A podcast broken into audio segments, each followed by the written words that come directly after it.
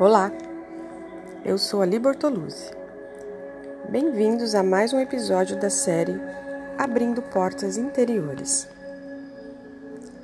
Tudo que eu tenho é seu quando você aprende a respeitar as suas prioridades, mas você deve silenciar e procurar em seu coração para saber o que você está colocando primeiro em sua vida. Lembre-se que você não pode esconder nada de mim, por isso, Seja completamente franco e honesto consigo mesmo. O trabalho que você faz para mim significa mais do que qualquer coisa. Ou você está inclinado a colocá-lo em segundo plano e somente fazer a minha vontade quando lhe for conveniente? Se é assim, você não está colocando o que deve em primeiro lugar.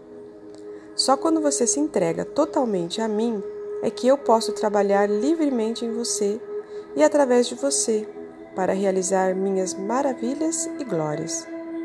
Que sua entrega não seja hesitante e medrosa.